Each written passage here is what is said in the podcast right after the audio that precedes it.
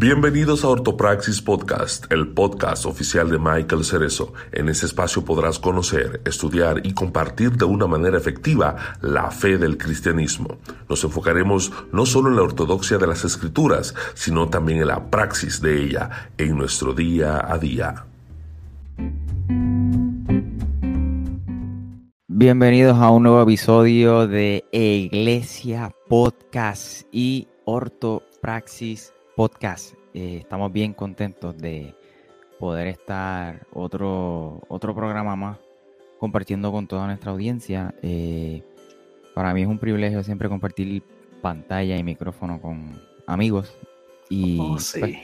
pues, Wilfredo es uno de ellos.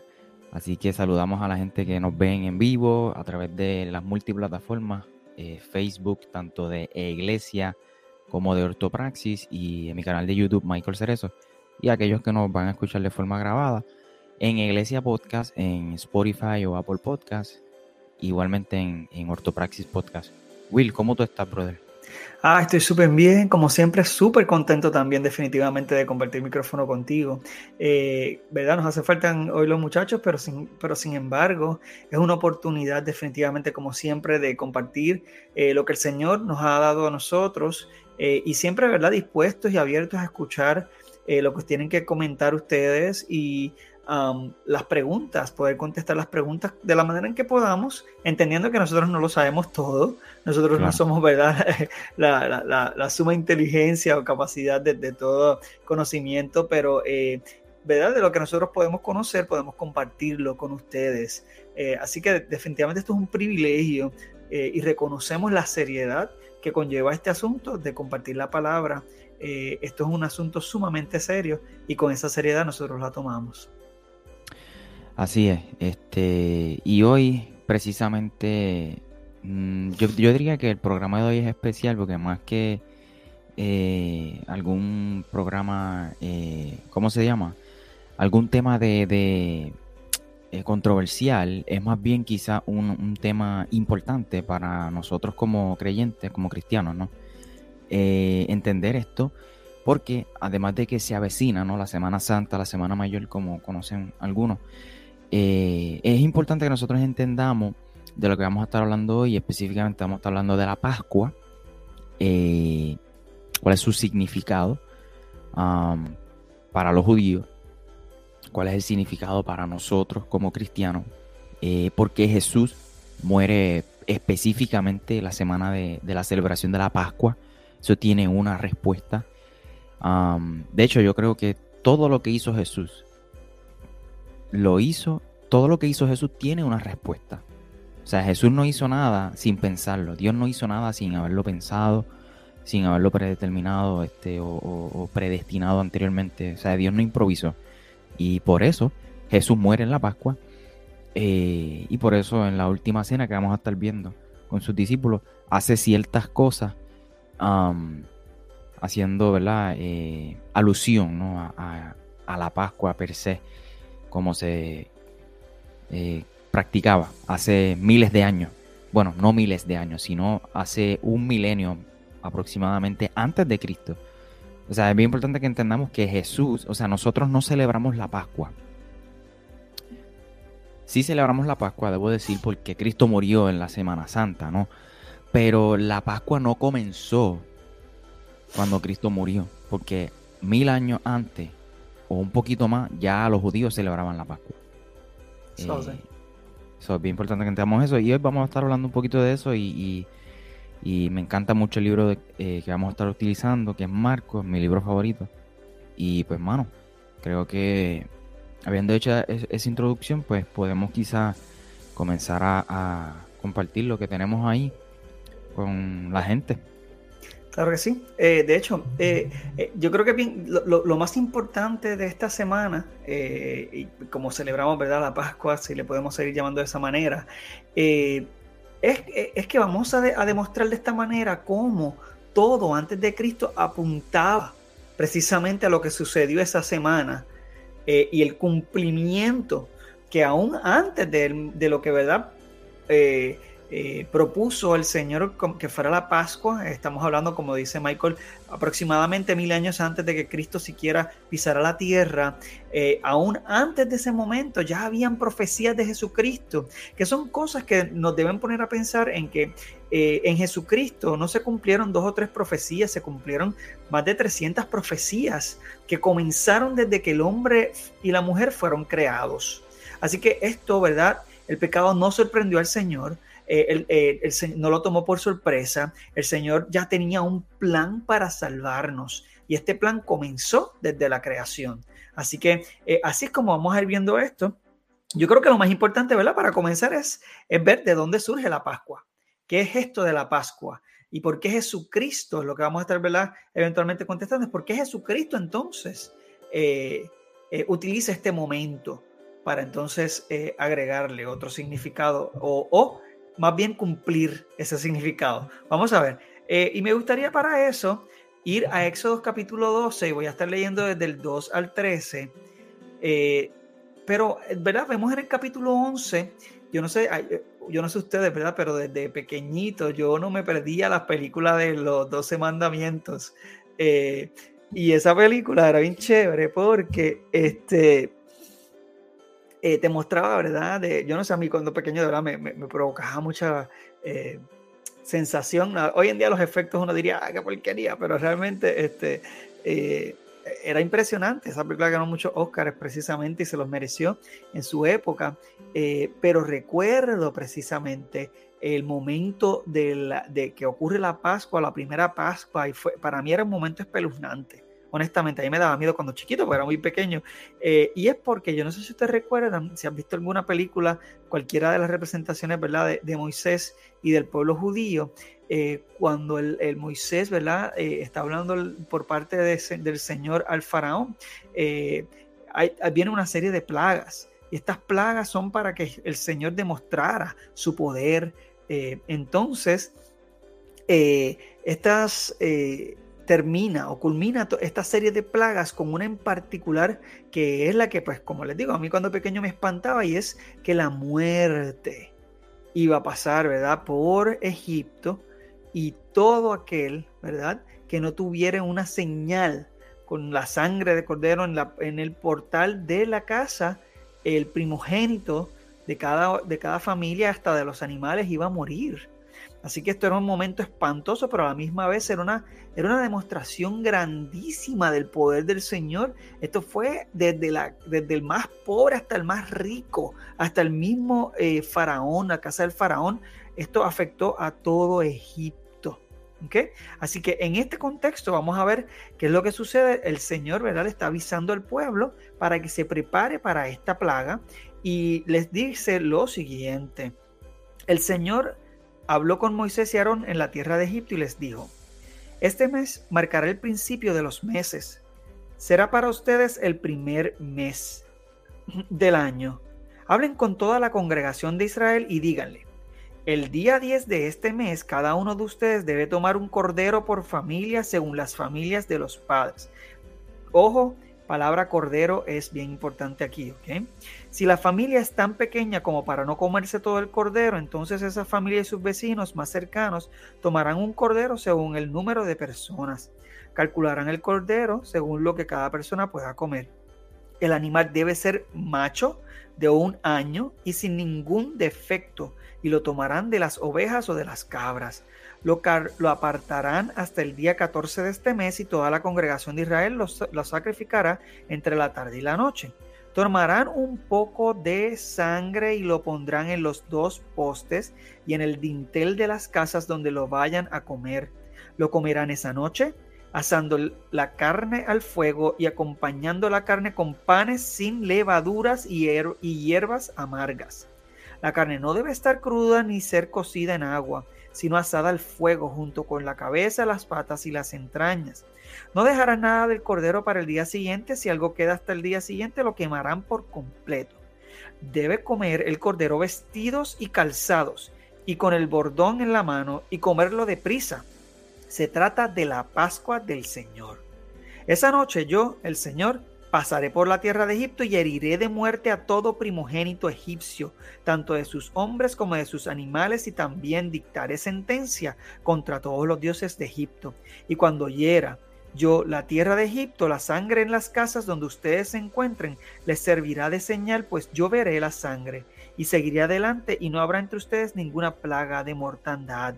Y por aquí, ¿verdad? Sigue dando otros detalles mucho más adelante también de, de la de la celebración, entre ellas, ¿verdad? La razón por la cual eh, deberían de, tener los lomos ceñidos o ¿verdad? tener los cinturones puestos y tener los calzados, porque iba a representar eh, eh, el hecho de que después de esto iban a ser libres de la servidumbre de Egipto. así que esto era una representación eh, la manera en que se iba a comer y, y, se tenía que seguir perpetuando la manera de comerla para poder eh, recordar la manera en que ellos salieron de Egipto. ¿Ok? Así que eh, sigue, ¿verdad? Como les dije, algunos otros detalles entre lo del pan sin levadura y, y, otras especificaciones, ¿verdad? Que son bien importantes eh, también da más detalles de cómo, ¿verdad? mojar el hisopo y untar la sangre, ¿verdad? Eh, y cómo eh, lo untan en, los dinteles, etcétera, ¿verdad? Pero pues, por lo menos lo que leí es una forma resumida en el Éxodo 12, 12 perdón, eh, de, este detalle de la Pascua, de dónde surge y por qué era tan importante que se comiera de la manera en que se comía, con prisa también, no se supone que se comiera tranquilo ni relajado, era con prisa, con la intención de recordar, esto es, ¿verdad? Para que se haga por siglos, por los siglos, por los siglos, para recordar que ellos salieron de esa manera de Egipto, de la servidumbre, ¿verdad? De la esclavitud que tenían en Egipto. No sé, por ahí que quieras comentar al respecto. Sí, eh, pues bueno, básicamente esa última plaga, eh, tiene esa plaga final ¿no? que Dios envía a Egipto, es básicamente la justicia, su justicia, en el cual precisamente lo que tú acabas de leer, pues tocaría a todo el mundo, este, sin importar si era judío o no era judío, era egipcio o no era egipcio, eh, el primogénito de cada familia iba a morir incluso de los animales, dice el texto, eh, pudiera pensar la a cualquier persona que nos esté viendo, escuchando, wow, pero que Dios tan injusto, porque Dios hace eso, pero la realidad es que Dios no está en deuda con nosotros. Y como Dios no está en deuda con nosotros, y la base de Dios es su justicia, la justicia que yo y tú nos merecemos es que Dios literalmente nos extermine. Que Dios acabe con nosotros. Esa es la justicia de Dios. Esa es la justicia que yo merezco. Eh, por lo tanto, el que Dios, no sé si utilizar la palabra derrame su justicia, no lo hace injusto. Todo lo contrario. Lo hace justo. Eh, y en fin, en esta plaga, que quizás pudiésemos hacer otro episodio, incluso hablando de solamente de esto nada más, o de todas las plagas de Egipto. Eh, pero quería hacer ese, paréntesis por si alguien que no conoce mucho se hace esa pregunta. la única manera de, de, de tú poder escapar de, ¿verdad? de esa plaga era poner tu fe en el sacrificio sustitutorio que Dios había provisto y en este caso era el cordero. Le dice al pueblo de Israel, en síntesis, eh, sacrifique un cordero, le da las instrucciones de cómo debe ser ese cordero, etc. Eh, vas a sacrificarlo, vas a, colocar, con, eh, vas a usar su sangre y lo vas a, a, untar en, los dindeles, en los bordes de las puertas y qué sé yo. Y no solamente eso, vas a comerte el cordero. y esa noche cuando la, la, la muerte eh, en este caso el texto que tú leíste, Dios mismo pasara, este, pues no, no iba a morir el primogénito de la familia porque ya el cordero fue el sustituto ¿no? de, eh, eh, de, ese primogénito. En todo caso, ese, esa noche alguien moría, ya fuera el primogénito de una familia o un cordero, pero esa noche moría alguien.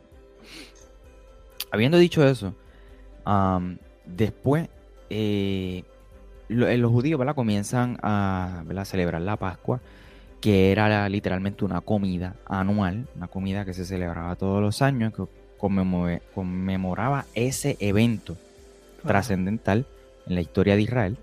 Este, y es bien importante que entendamos esto porque comenzamos en la introducción hablando precisamente de que Jesús muere en esta semana, eh. Que se celebraba la Pascua, eh, eh, pero ya aproximadamente un milenio, mil años antes de Jesús entrar en la escena, ya los judíos estaban celebrando o practicando ¿no? esto.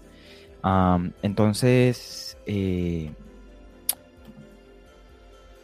pues básicamente los israelitas eh, eran los esclavos del faraón de Egipto y Dios les había enviado este, diversas plagas para que el faraón dejara al pueblo de Israel en libertad, etcétera, etcétera, y envía esta última eh, plaga. Eso es así. como la, esa fue como que la, gotita, ¿verdad? Eh, él, dice, esto es algo que a la gente no le gusta hablar, pero dice el texto que el Señor endureció el corazón de Faraón. Y la intención era precisamente el demostrar su poder, eh, para que también eh, esto pudiese persistir por las generaciones que han persistido. Imagínense, tres mil años y pico después estamos hablando todavía de, esta, de estas proezas tan grandiosas, eh, porque precisamente al el Señor endurecer el corazón de Faraón demuestra que Él es un Dios real, que es todopoderoso y que no hay nada que lo detenga y que hay un plan que va mucho más allá de sencillamente salvar el pueblo de Israel, que de todas maneras es algo grande, salvar un pueblo completo, una nación, pero es mucho más allá que eso, es que gracias a eso y eh, también es una señal eh, de que mucho más allá, mil años y pico después, iba a venir alguien que iba a hacer algo parecido, pero por toda la humanidad. Y eso es como que, wow, grandísimo, tú sabes, eh, importantísimo, sí. y ¿verdad? Y se relaciona mucho esta, esta festividad que vamos, si, leen estos capítulos en Éxodo, también si leen en Levíticos, eh, van a ver que eh, se relaciona mucho la, Pascua con la fiesta de los panes sin levadura, ¿verdad? Eso también tiene otras especificaciones, ¿verdad? Que no vamos a entrar en detalles, pero ya ven que, de todas maneras se, se en el texto que leímos, que volvemos y, vuelvo y repito, es un resumen de toda la celebración, pero hay unas especificaciones bien claras en, los siguientes pasajes que usted pues, puede explorar luego en el mismo capítulo 12, eh, pero ese pan tenía que ser sin levadura. O sea, no es que los judíos no comían panes, sin levadura, pero había una, una razón particular y era para que pues, no tuviesen ese tipo de bacterias. Era un pan limpio, puro, igual que el cordero, que era sin mancha. Eso es bien importante también para poder relacionarlo, ¿verdad? Con lo que es Cristo luego. Y que el autor del libro de Hebreo, o la autora del libro de Hebreo, este, pues dice que no solamente ese libro, ¿no? Pero utilizo ese libro porque es mi segundo libro favorito. Este, dice que todos los sacrificios eh, apuntaban hacia Jesús. Y eso pues lo vamos a ver más adelante. Pero Vamos a ir a Marcos capítulo 14, de los versos 12 al 16. Usted lo puede leer cuando usted guste. Pero el capítulo 14 de Marcos, verso del 12 al 16, dice, el primer día de la fiesta de los panes sin levadura, cuando se acostumbraba a sacrificar el cordero de la Pascua, los discípulos le preguntaron a Jesús, ¿dónde quiere que vayamos a hacer los preparativos para que comas la Pascua? Él envió a dos de sus discípulos con este encargo vayan a la ciudad y saldrá al encuentro un hombre que lleva un cántaro de agua, síganlo y allí donde él entre, eh, decidle al dueño. El maestro pregunta, ¿dónde está la sala en la que pueda comer la Pascua con mis discípulos? Y él les mostrará en la planta alta una sala amplia, amueblada y arreglada. Preparen allí nuestra cena los discípulos salieron, entraron a la ciudad y encontraron todo tal y como les había dicho Jesús. Así que prepararon la Pascua. Me parece interesante resaltar que la Pascua se preparaba y se comía de una manera en particular. Había todo un procedimiento para hacer todo esto. Eh, incluso en la cena, porque era una cena, eh, habían cuatro copas o se levantaban cuatro copas de vino. Eh, y, la, tercera copa se levantaba al final de la comida. Eh, estas cuatro copas que se levantaban en la comida, ¿no? En la, en la, en la cena, tenían un significado y hacían alegoría básicamente a lo que está en Éxodo capítulo 6, versos 6 al 7, que son las promesas, promesas que Dios le había hecho al pueblo de Israel. Y estas promesas consistían en el rescate de Egipto, o sea, en, eh, de sacarlos, ¿no? La liberación de la esclavitud, la redención a través del poder de Dios y una nueva comunión y relación con Él. Eh, esas eran básicamente las cuatro promesas. Repito, el rescate de Egipto, la liberación, segundo, de la esclavitud, la redención a través del poder de Dios y una nueva comunión y relación con Dios. Pero aquí es donde me, me, empieza a gustar esto. Y es que en la tercera copa que se toma al final de la comida, la persona que la presidía, es decir, que, la, que el encargado de esa tercera copa tenía que emplear las palabras que dice Deuteronomios capítulo 26. No voy a entrar ahora en eso, pero usted lo puede leer, ¿verdad? Este, por su cuenta, para bendecir los diferentes elementos que era el pan, las hierbas, el cordero, que esto lo, leyó este Wilfredo al principio, y eh, explicaba que eran recordatorios simbólicos de varios aspectos de la, de la cautividad y la liberación de los israelitas. Entonces, la pregunta es, ¿qué hace Jesús al levantar la tercera copa? Pues mira, vamos a leer Marcos 14, ahí mismo, pero los versos 22 al 25. No sé si los quieres leer tú, Wilfredo. Sí, Marcos 14. 22 al 25. Sí, dice, mientras comían, Jesús tomó pan y lo bendijo. Luego lo partió y se lo dio a ellos diciéndoles, tomad, esto es mi cuerpo.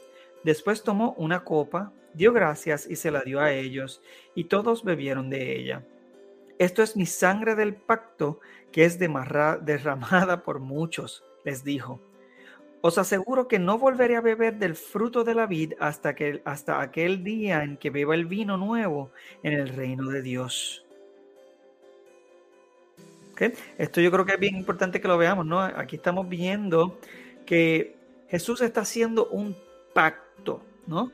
él, nos está llevando este banquete con el Padre. Y esto es una cosa tremenda, es una cosa bien importante, que de hecho a esta cena, ¿verdad? Se le ha llamado la Santa Cena y lamentablemente se ha removido los otros elementos que tal vez eh, son importantes, claro, porque la realidad es que Jesús a lo que le da importancia a esta cena es al pan y al vino, porque el vino representaría la sangre, ¿verdad? De ese cordero, etc. Eh, pero eh, tal vez hemos perdido de perspectiva que esto era una cena. Esto se, esto se comía, ¿no? Era un, era un, banquete, ¿no? era un festín, ¿no?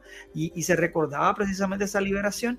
Y a veces, pues como lo hemos vuelto en un ritual en las iglesias, perdemos tal vez lo, lo, lo inmenso o, todo el cabal, ¿verdad? Que, que del simbolismo de esta cena, eh, lo cual pues tal vez, tal vez nos estamos enfocando tal vez en lo más importante de la cena, pero yo no sé, tal vez yo creo que si, si nosotros hiciéramos en nuestras congregaciones una, una cena como se hacía en aquel tiempo, tal vez pudiésemos sacarle el mejor provecho porque hay, una, hay un compartir, ¿no? Como en la cultura eh, judía, perdona que me adelante porque sé que lo teníamos para un punto más adelante, pero eh, en la cultura judía era muy importante eh, con quién tú comías. ¿Por qué? Porque incluso al sol de hoy, si usted viaja, por ejemplo, a países como Marruecos o algún país, ¿verdad?, que, que, sea semita, se va a dar cuenta que todo el mundo come del mismo plato. ¿Ok? Y ahí tienen un, eh, un dip, ¿no? Así que si usted eh, quiere imaginarse mejor, piense en la comida mediterránea estos son las pitas, eh, ¿verdad? Cuando usted va a un, restaurante de comida mediterránea, pues tienen pitas, tienen dips, este, el, hummus es un, es un dip originalmente mediterráneo, eh, ¿verdad? Y dips así. Y la, y la gente comía del mismo bol, ¿verdad? Del mismo envase. Ellos eh, comían y de, ese mismo envase. Así que, ¿qué pasa? Que inevitablemente, o sea, la gente hacía lo que le llaman en inglés double dipping. La gente volvía y metía, ¿verdad? Los panes, pan, ¿verdad? Que viene siendo la pita en el, en el dip que de hecho, eh, si vemos luego, ¿verdad? Cuando pasa lo de Judas, que dice, ¿verdad? Con quien yo moje el pan es porque están literalmente, ¿verdad? Metiéndole en el dip a la misma vez. Así que, eh, eh, ¿qué pasa? Al tú comer del mismo dip que todo el mundo está comiendo, tú estás compartiendo, quiere o no, saliva, entre otras cosas, ¿verdad? con esa persona. Así que el comer representaba algo bien íntimo era sumamente íntimo. Por eso es que la gente acusaba a Jesús y decía, mira, él comía con, él come, tú comes con prostitutas y tú comes con lo otro, sabes, porque es que es un momento íntimo. Michael, ¿querés comentar algo? Eso mismo que acabas de decir, precisamente por eso es que en Lucas 15 lo acusan y le dicen, oye, este tipo se pasa comiendo con pecadores y recaudadores de impuestos y gente de mala fama. Este, cabe destacar que aquí mismo en el capítulo 14 del Marco que estamos leyendo, antes de, de esta última cena, Jesús eh, le lava los pies a sus discípulos. Y tenemos que entender una cosa, no habían sillas, era una mesa en donde los pies míos, literalmente, si Wilfredo y yo nos sentamos, él, él mirando hacia mí y yo mirando hacia él, los pies de él quedarán hacia donde mí, van a sobresalir de la mesa. Y, y, los pies míos igualmente. Por eso es que se acostumbraba a lavar los pies eh, antes de, de, compartir o de entrar a una propiedad, a una vivienda. Este, además de que esto tiene unas implicaciones espectaculares cuando Jesús hace esto, que también pudiese ser fácilmente otro episodio que me encanta. Claro. Porque ahí veo la vulnerabilidad de Jesús, ¿no? Este, pero, pero sí, eh, me parece que es algo bien importante resaltar también. Es, grandioso este que tú mencionas esto, y perdón que te interrumpa, Michael, pero es, bien bonito, es, hermoso ver esto, porque vemos que aún antes de Jesucristo anunciar ese pacto, porque este, eh, la cena, la última cena no es nada más que la última profecía, es la última, la última señal de lo que iba a ocurrir y era prácticamente el, el símbolo de un pacto nuevo que iba a ser eh, hecho con, con, ¿verdad? con aquel que fuese eh, redimido por la sangre de Cristo. Y es ah, ahora este pacto, en vez de ser de un, de un eh, cordero puro, sin mancha, es del cordero que quita el pecado del mundo, que es también puro, sin mancha, sin pecado, sin falta. Eh, y eh, ahora en vez de sencillamente esa sangre de ese cordero sacrificarse, ahora tenemos un cordero que es tan y tan perfecto para este sacrificio que ya nunca más iba a ser necesario volver a sacrificar a otro animal en sustitución. Eh, y esta persona perfecta en todos los sentidos iba a saciar la ira que, ¿verdad? Eh, Jehová iría a derramar sobre el mundo, como menciona, ¿verdad, Jan? Eh, que después vamos a ver los comentarios, ¿verdad? Pero eh, que se menciona en, en Jeremías 25:15, pero también hay otros pasajes, ¿verdad? Que mencionan la ira de Dios como una copa. El mismo Jesucristo habla de la ira de Dios, ¿verdad? Como, como una copa.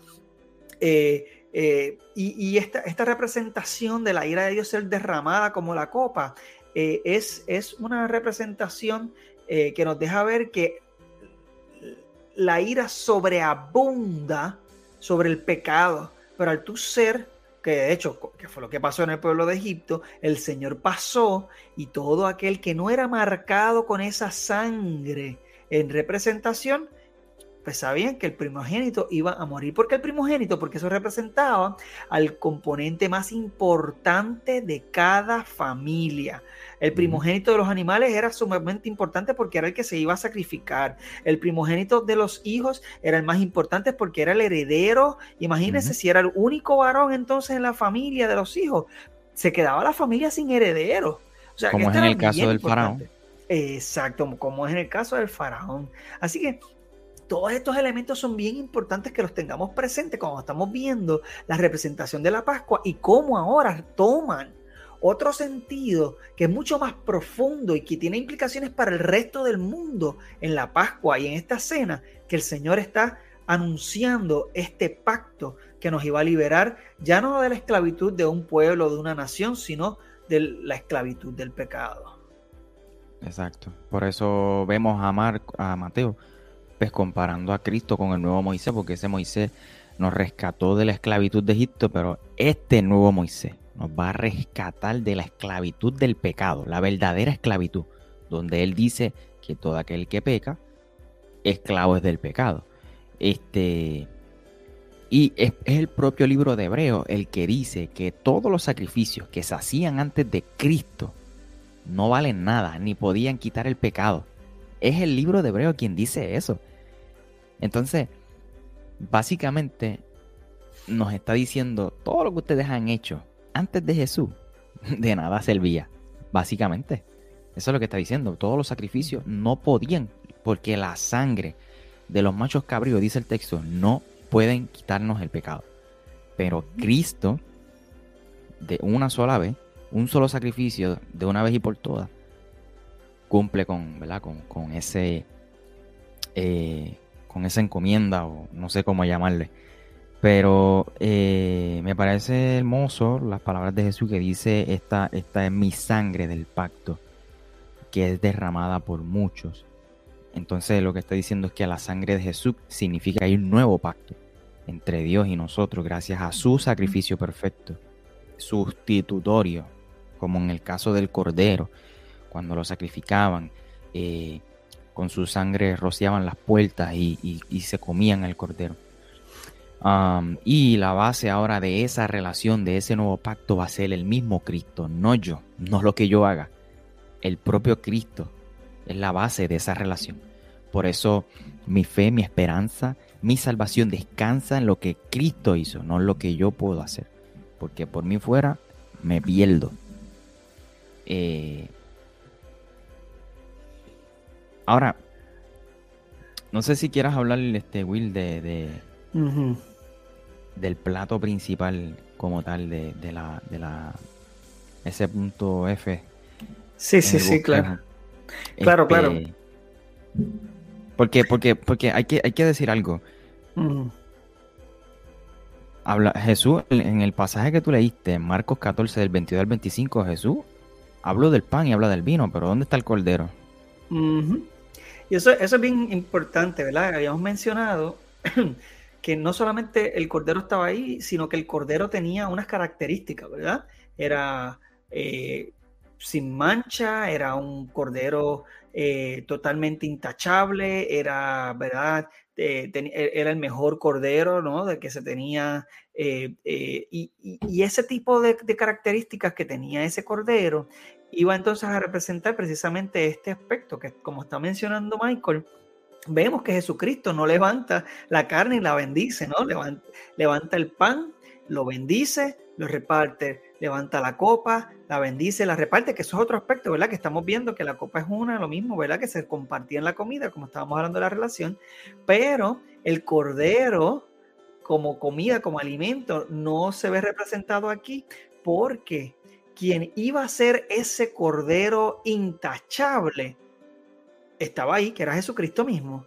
¿Y cómo podemos entender esto? Cuando vemos este, por ejemplo, Juan capítulo 6, eh, el verso 56, eh, esto ocurre, ¿verdad? Quiero leerlo rápido, aunque no lo tenemos planificado, pero me parece que da un buen panorama, ¿no? De, lo que Jesucristo eh, representa como el Cordero del que quita el pecado del mundo.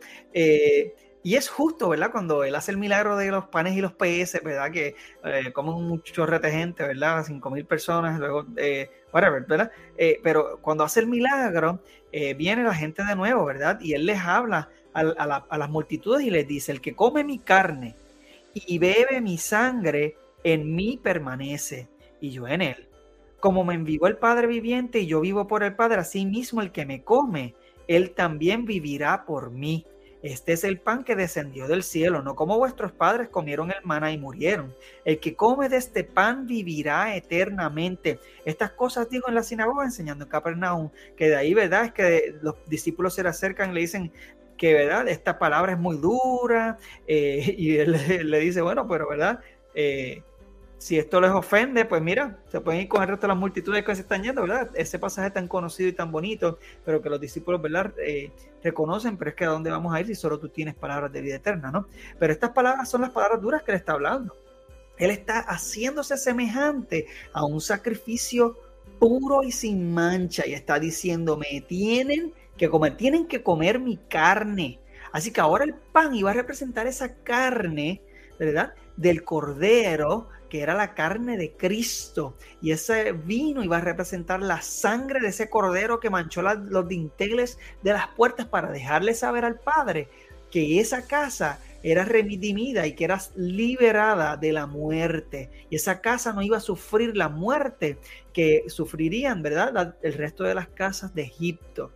Eh, ¿verdad? Esto, es bien importante, ¿verdad? Mencionarlo porque ahora en este pacto Jesucristo vendría a ser ese cordero y esa es la carne que nosotros tenemos que comer, que, que dicho sea de paso, y es bien importante mencionar, en la palabra no dice ni jamás se demuestra en ninguna parte de la palabra que el, pan se convierte literalmente en la carne de Cristo y el vino se convierte literalmente en la sangre de Cristo. Esto debe estar claro porque no hay evidencia en ninguna parte de la palabra que esto ocurre. Es meramente un símbolo, ¿verdad? Y lo vamos a ver eh, cuando leamos este, las porciones, ¿verdad? De, en el próximo punto de, de, ese último plato y cuando veamos qué es lo que dice Jesús al finalizar la cena, ahí está la clave que esto es solo un símbolo. ¿Ok? Así que, pues nada, eh, Michael, si quieres discutir ese punto.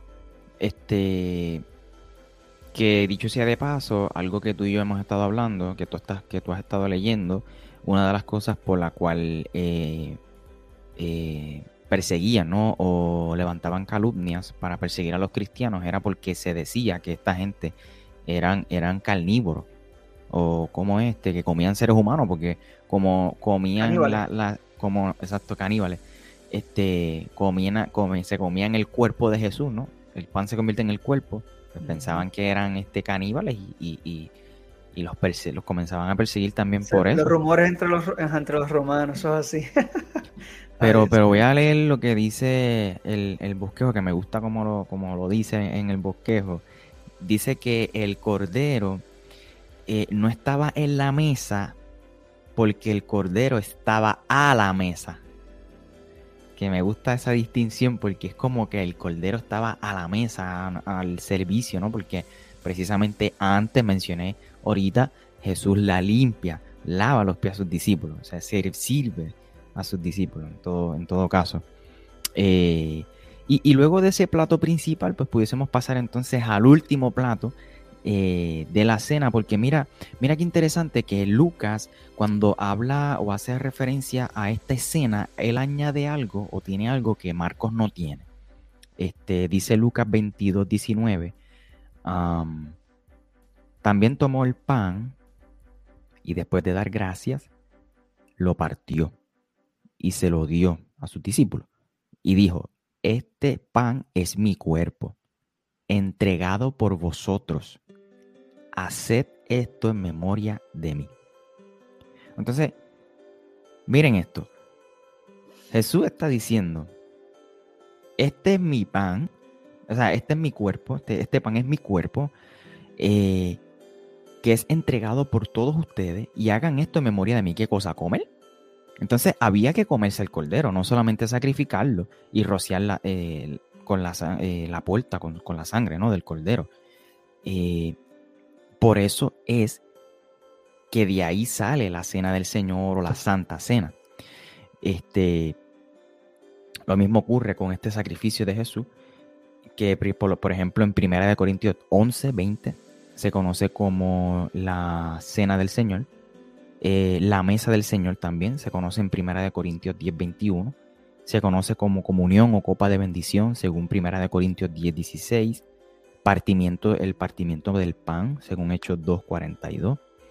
O sea que de la misma manera del Señor, eh, o sea que de la misma manera, la cena del Señor es una manera de tú ingerir o internalizar la muerte, el sacrificio de Jesús por ti, por mí.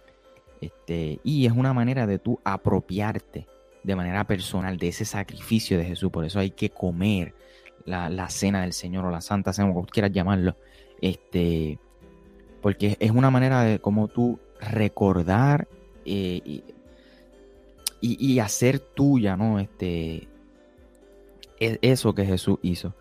Eh, precisamente es en Marcos capítulo 14, verso 22, donde Jesús dice, tome, o sea, toma, tomen, este, que nos hace saber que tenemos que, que, tomar lo que Él ha hecho por nosotros de una manera, este, recibirlo de una manera activa, ¿no? Este, porque él dice aquí, es normal repartir la cena del Señor y decir, alimenta tu corazón de Él con fe. O sea, alimenta tu corazón de Él por fe. Tú puedes preparar, tú puedes tener unas, un montón de comida en la mesa. Lo pudo haber hecho el mejor chef del mundo.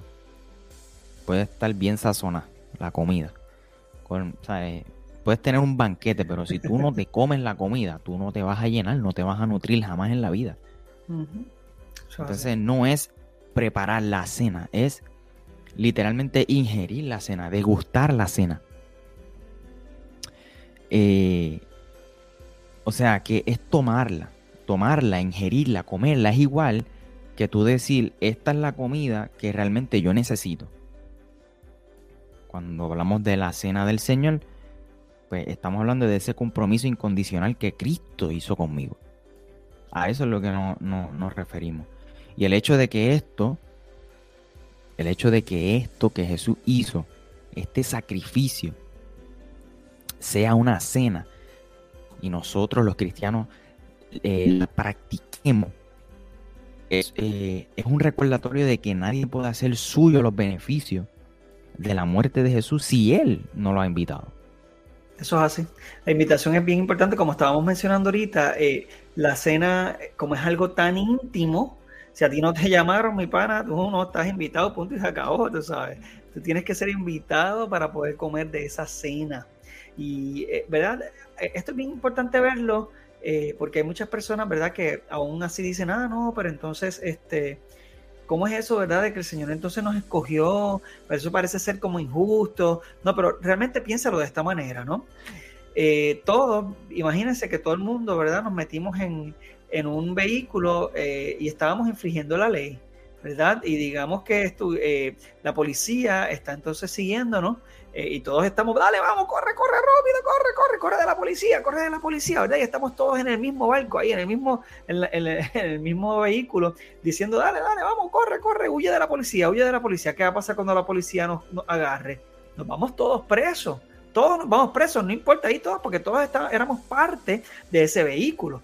Ahora, ¿qué es lo que hace el Señor? O sea, lo justo es que todos vayamos presos, todos éramos cómplices del crimen, de lo que se estaba haciendo no importa lo que fuera, ¿verdad? Pero entonces, ¿qué hizo el Señor? El Señor dijo, tú sabes qué no, tú sabes tú, te voy a sacar de este grupo. Tú te mereces, te mereces el castigo, pero mira, no, y tú, mira, vente tú conmigo, vente tú conmigo, ¿verdad? Y rescató, ¿verdad? A unos escogidos, y esto es los invitados a comer de la mesa. Esta, esta cena es muy importante, eh, y es tan solemne que... Pablo, cuando le escribía a los Corintios, eh, lo trata de, una manera sumamente seria. Les dice, ok, a pesar de que esto es un símbolo, estamos representando y anunciando lo que Cristo hizo, que es el punto más importante de toda la historia. Eh, hasta el punto en que Cristo muere, todos esperaban ese punto. Ahora todos miramos hacia atrás, hacia eso que ocurrió. Así que eso marcó la historia antes de Cristo después de Cristo. Y eso es bien importante verlo porque entonces no se debe tomar a la ligera este, este momento tan solemne de comer la cena. Volvemos a repetir, no tiene que ser verdaderamente solamente el juguito con el pan, eh, ¿verdad? Puede ser literalmente una cena, sin embargo, cuando se comen los elementos, que es cuando Pablo también le escribe a los corintios, les dice, mira, si, ¿verdad? En este momento, ¿verdad? Como se daba esa cena era muy distinto, cada cual traía su comida y qué sé qué rayo, ¿verdad? Y entonces los que eran ricos pues se saltaban y los pobres se quedaban con hambre salvaje. Eh, así que lo más importante o el foco, ¿verdad? De la cena es partir el pan y tomar el vino. Pero dijo, decía Pablo, mira, cuando ustedes tomen esto, tienen que hacerlo de manera digna.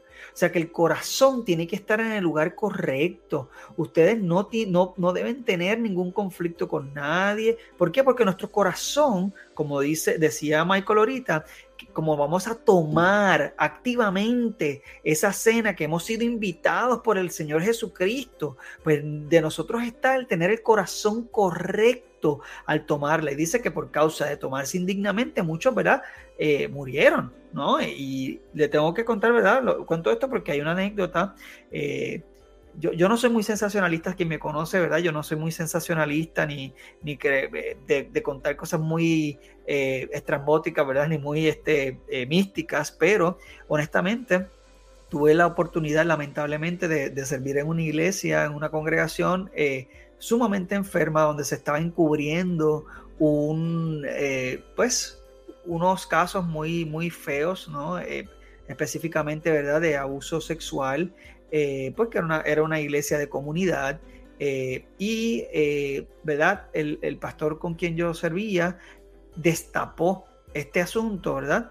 Pero lo curioso, ¿verdad? Después, ¿verdad? hubo justicia, gracias a Dios se hizo justicia y esta persona que fue el, el que cometió los crímenes, pues tuvo que pagar sin embargo, una de las cosas que me estaba curiosa es que precisamente de los hermanos que habían encubierto este, este crimen tan terrible, que no ocurrió con una niña, ocurrieron con varias, eh, todos los que conocían de esto fueron muriendo poco a poco. Mientras, una cosa bien loca, eh, a medida, ¿verdad? Eh, que, era como una demostración de cuán charlatanes con cuánta charlatanería ellos estaban tomando algo que era tan serio como ¿verdad? lo que representa la, cena.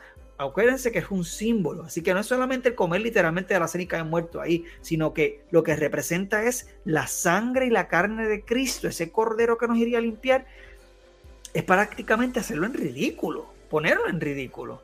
Así que es bien serio, bien importante que estemos en constante reflexión de nuestra vida, de nuestros corazones, de que tomemos en serio de que cuando vayamos a anunciar la sangre de Cristo, el sacrificio de Cristo, ese cordero que quita el pecado del mundo, estemos claros de que esto es bien importante, debe ser lo más importante en nuestras vidas. Sí, totalmente de acuerdo. Eh, y pues, mano, yo creo que como punto final en este, en este tema, me gustaría decir que esto precisamente era una, cena, una comida, pero una comida que se celebra todavía el día de hoy en familia, ¿no? Los judíos tienen que viajar muchas veces para reunirse en familia. Pero lo que más me, parece interesante es, cuando, es que Jesús está comiendo o está celebrando esta cena, este tiempo, no con su familia de sangre, sino con sus discípulos. Y en Marcos 3, precisamente 35, él dice, cualquiera que hace la voluntad de Dios mi hermano, mi hermana y mi madre. Entonces, ¿por qué Jesús come o disfruta de esta cena con sus discípulos? Pues mira, porque Jesús estaba creando una nueva familia. Cuando tú te crías con hermanos y hermanas, existe entre ustedes un vínculo muy fuerte. Este, porque has pasado cosas junto a ellos has compartido más experiencias con ellos que con cualquier otra persona. Como es el caso de muchos de mis amistades. Eh, y, voy a omitir muchos de mis amistades. Mis amigos bien cercanos son personas que me han visto en, mis momentos más vulnerables.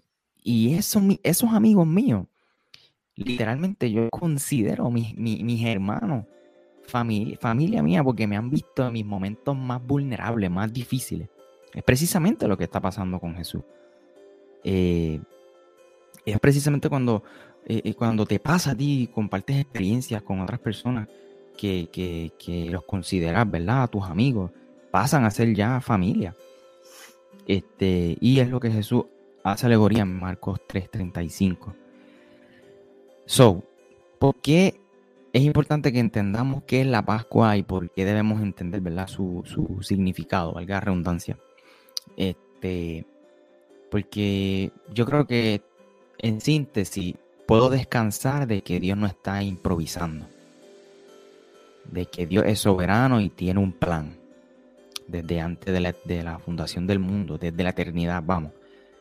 Eh, porque todos, cuando yo entiendo todo esto, cuando yo entiendo de dónde viene la Pascua, la celebración de la Pascua, el significado que tiene para los judíos, veo eh, eh, eh, ese momento en donde Cristo muere, yo puedo entender que literalmente es, ese evento específicamente apuntaba a Cristo. y muchos otros, pero ese específicamente apuntaba a Jesús. Y Jesús precisamente muere eh, eh, eh, en esa semana, ¿no? De esa celebración de la Pascua. Precisamente como, como dijimos ahorita, dejándonos saber, ahora yo los voy a sacar de la esclavitud de Egipto, de la verdadera esclavitud en la que nos encontramos y es el pecado. So, cuando nosotros entendemos esto, yo creo que yo, por lo menos yo, cuando aprendí esto, me, me, deleito mucho más en, entender ¿no? el significado de lo que Jesús hizo, por qué lo hizo, cómo lo hizo. Eh, y más que todo, eh, descanso en que Dios no, no es un Dios que hace algo a ver qué pasa, a ver si la gente, tú sabes, no, no, no. Dios no es así, Dios no es como nosotros. Mm. Y quizás estos puntos que hemos hablado, eh, algunos suenan un poco chocantes, pero, pero es real, hermano. Por lógica, tú sabes. Eh, Dios no es como nosotros, es lo, es lo que puedo eh, Gracias, gracias a Dios el mismo, ¿verdad? Que, que no es como nosotros.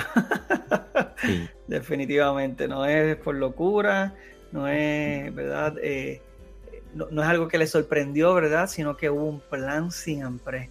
Y eso definitivamente a mí también me da mucha paz. Qué bueno que lo menciona, ¿verdad, Michael? Eh, y debería darnos paz. El hecho de que Dios conoce todas las cosas y que Él tiene un plan perfecto que va mucho más allá de nosotros, que es un plan que ha trascendido toda la historia humana y que va a seguir trascendiendo toda la historia humana, que tenemos que entender que Dios no nos necesita, como muchos dicen por ahí, pero Él quiso sencillamente acercarse a nosotros y que eso tiene un valor grande porque el creador del mundo, que no necesita a nadie, se acerque a nosotros y quiera tener una relación con nosotros, que quiera partir ese pan, que quiera tener esa intimidad con nosotros, entonces resta de nuestra parte en nosotros ceder a eso. Definitivamente a, hacer, a, la invitación que nos ha hecho. Y mano, yo quisiera este, terminar para quizás darle un espacio a, la audiencia que nos ve en vivo. Eh, estaba escuchando esta mañana eh, un podcast de hebreos precisamente. Y, la persona, el moderador, le estaba diciendo, oye, a mí me hicieron una pregunta, una pregunta muy válida. Y esta pregunta decía, eh, esta pregunta, la persona que la hizo dijo, este, ¿por qué Dios, por qué ese Dios al que ustedes le sirven, o sea, tenía tanta sed de sangre? O sea, ¿por qué? ¿Por qué tuvo que mandar a, morir a su hijo para derramar sangre y perdonar, perdonarnos a nosotros? O sea, yo no puedo entender un, Dios tan sangriento. Porque necesitaba enviar a su hijo para que muriera. Y la realidad es que el mismo moderador este, respondiendo a la pregunta decía, mira, eh, en todo caso, Dios no necesitó hacer nada de eso los que lo necesitamos somos nosotros. Y pues, mano, yo creo que eso para mí es eh, eh, entender el amor de Dios que es tan alto, tan ancho, tan profundo, como dice Efesio, tan incomprensible y entender que Dios, wow, Dios me ama y, Dios, Dios decidió hacer esto a pesar de mí. No, no sé, es como un poco de difícil de, explicar, pero es hermoso. Definitivamente hermoso. Eh, yo quería, ¿verdad?, como resaltar algunos de los comentarios que se han dicho, pero antes de cualquier cosita, que vi a alguien aquí que me, me alegra mucho ver por ahí, Ambar Chineri, fue una ex estudiante que yo tuve en Puerto Rico. Dios te bendiga mucho.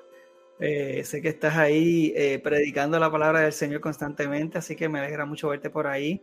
y pues nada, saluditos definitivamente. Eh, no sé, vamos a seguir viendo entonces los comentarios por ahí, ¿verdad? Vamos a ver, por ahí tenemos de Manuel, exacto. Si quieres leerlo, Michael. Sí, ese dice, mira, la realidad es que la plaga, la plaga que estábamos hablando, era para que Dios enseñara su soberanía como Dios justo, ya que en la cultura egipcia adoraban al primogénito como Dios, en este caso el faraón, exactamente. faraón, el primogénito, le daba el trono y, a él era que adoraban como un dios. Este, y no solo eso, y no solo eso, es también que Dios, eh, dando justicia, al, em, justicia del genocidio que se hizo el faraón cuando, cuando Moisés era bebé, que mandó a matar a todos los bebés. Ah, también, eso es Que porque también se multiplican en grandes. Es verdad, es verdad. El faraón mismo fue quien mandó a matar a todos los niños menores de dos años cuando Moisés nació. Este, sí, sí. Bien interesante. También me gustaría compartir este otro comentario de Manuel, donde él dice que la sangre de Jesús clamó más fuerte que la de Abel.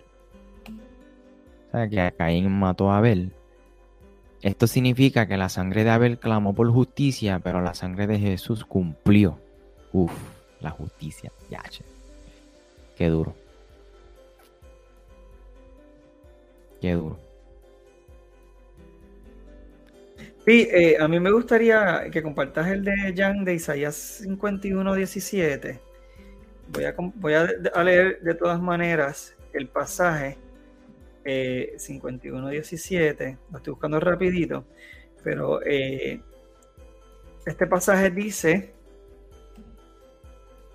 Despierta, despierta, levántate, oh Jerusalén, que bebiste de la mano de Jehová el cáliz de su ira porque el cáliz de aturdimiento bebiste hasta los sedimentos. Esto se refiere, cáliz es copa, ¿verdad? Así, la copa de la ira de Dios. Y dice, estaba mencionando Jan, que es un, aspecto bien curioso, que esta copa fue la que se derramó sobre Jesús. Es la copa que cuando Jesús sabía lo grande y lo terrible que era, dijo, Señor, si es posible, por favor, pasa esta copa de mí. Pero realmente que se haga tu voluntad. Y mira, esa copa que también dice en este comentario de, de Jan, que dice derramar justicia, entiendo que está bien, porque va con la ira, que está con la copa de ira al furor, y hace referencia a Jeremías 25:15, que también menciona, ¿verdad?, la copa de la ira de Dios o del furor de Dios, y esto es lo que Jesucristo toma, porque esta ira, acuérdense que esta ira va en contra del pecado, y esto tiene algo que ver con la, la esencia de Dios. Dios es santo, santo significa que Él es otra cosa distinta al resto de lo que está hecho en el resto del universo y lo que sea, que es una esencia tan y tan pura, tan y tan y tan pura, que Él no puede mezclarse con lo imperfecto, Él no puede mezclarse con el pecado. Así que para Él poder llegar a nosotros, Él necesita o necesitaba ¿no? hacer esta, este plan de redención para poderse eh, relacionar con nosotros, porque aunque Él quería relacionarse con nosotros, nuestro pecado, nuestra falta, nuestra impureza no permitía eh, el poder relacionarnos con Él. Esto, esto es hermoso también, es tremendo, es poderoso. Aquí vemos el amor de Dios. Por lo mismo que estaba mencionando Michael ahorita y estábamos mencionando ahorita, era, eh, Dios no tenía por qué hacer nada de esto. Él lo hizo porque Él quiso, porque Él decidió amarnos. Y en la iglesia que hemos estado hablando del amor, del verdadero significado del amor, que hablamos también del amor ágape, vemos que este amor eh, surge de una decisión, no es un sentimiento, es una decisión. Y ese, e, ese, esa decisión del Señor de salvarnos, si eso hubiese dejado llevar por los sentimientos, no hubiese hecho cenizas hace rato, pero Él decidió mandar a su Hijo a que se sacrificara por nosotros y a salvarnos. Qué tremendo, mano. Hermoso. Y yo, y yo oro con todo mi corazón oro para que para que podamos entender la magnitud del sacrificio de Jesús. Oro para que para que lo podamos entender de tal manera que, podamos vivir una vida en agradecimiento, ¿no? Eh, entender, ¿verdad? Que, que, mis obras no me salvan, pero mis obras dicen eh, lo que Jesús ha hecho en mi vida y y mano, oro para que para que esos que por los cuales Jesús murió, pues mano, lleguen de la manera que sea, este, y puedan disfrutar de, de, de su amor tan y tan grande, tan y tan eh, inagotable, ¿no? Este, de cierta manera. Así que, Will, no sé si quieres añadir algo, algo adicional. No, realmente yo creo que lo que nos resta es a todo creyente que está escuchando esto debe tomar en serio, ¿verdad? La, la cena y de dónde proviene también la Pascua, que esto reitera nuestra fe, sabiendo que ya desde hace casi más de 3.000 años ya el Señor había propuesto eh, la manera en que Cristo se iba a manifestar y iba a manifestar ese, ese pacto que nos iba a liberar de la esclavitud del pecado. Y que el hecho de que el Señor sea el que invite, el hecho de que el Señor sea quien nos escoja, no quiere decir que nos releva de nuestra responsabilidad de compartir el Evangelio, de también disipular y de guiar a esas personas que necesitan ser liberados por Él. Así que que no nos cansemos jamás de predicar el Evangelio, no importa dónde estemos, sin ningún tipo de vergüenza y sin ningún tipo de temor a las represalias. Así sea que perdamos amistades, así sea que perdamos familiares, porque eso es lo que verdad Jesucristo decía, que vino a traer eh, discordia, ¿no? Eh, violencia entre eh, no vino a traer paz, sino ¿verdad? discordia entre padre, hijo, hermano, etcétera, porque la cultura judía, ¿verdad? El creer y seguirlo eh, implicaba renunciar prácticamente hasta tu misma familia. Así que, que no nos detengamos porque estas noticias, como dije antes, trascienden nuestras vidas. Es mucho más que, que la historia que estamos viviendo en esta generación. Es parte de una historia global de la humanidad. Y este plan es bien importante que lo compartamos para que aquellos que sean que fueron invitados a la mesa puedan llegar. Así que imagínense que a usted le dieron las invitaciones para que la gente llegue a la mesa. Si usted no las da, la gente no llega a la mesa. Así que invite a la gente a la mesa a comer de la cena del Señor. Amén. Y bueno, sin nada más que agregar, yo quiero hacerle una invitación a todos ustedes a que puedan unirse a nuestro grupo en Telegram, eh, un grupo público slash privado, eh, puede conseguirlo eh, escribiendo en, Telegram Comunidad Teológica o el enlace está también en la descripción de los diferentes, eh, las diferentes plataformas. También puede escribirlo asimismo en el buscador t.me slash comunidad teológica t.me slash comunidad teológica y por supuesto, y no menos importante, claro, eh, te invito a, buscarme a mí como Michael J. Cerezo en todas las redes sociales y mi podcast, Ortopraxis Podcast, en Spotify, Apple Podcast, eh, Google Podcast o tu plataforma favorita. Eh, Iglesia Podcast en Spotify, Apple Podcast, Google Podcast, Breaker, Anchor, Radio Public, en todas esas plataformas y en otras adicionales puedes escuchar este y otros eh, episodios que ya están eh, disponibles allí para, que puedas eh, seguir creciendo en la fe. Y también busca a Iglesia Podcast en Instagram y Facebook también. también en YouTube como E-Iglesia, E-Rayita Iglesia en YouTube para que también disfrutes de, unos videos que Wilfredo también comparte por allá. Y nada, gracias Wilfredo, mano. Gracias a ti definitivamente por acompañarme aquí y pues nada, esto es tan y tan y tan eh, gratificante el poder compartir contigo definitivamente este tiempo. Eh, gracias por escucharnos, gracias por sintonizarnos. Eh, saluditos de Iglesia Podcast. Dios los bendiga.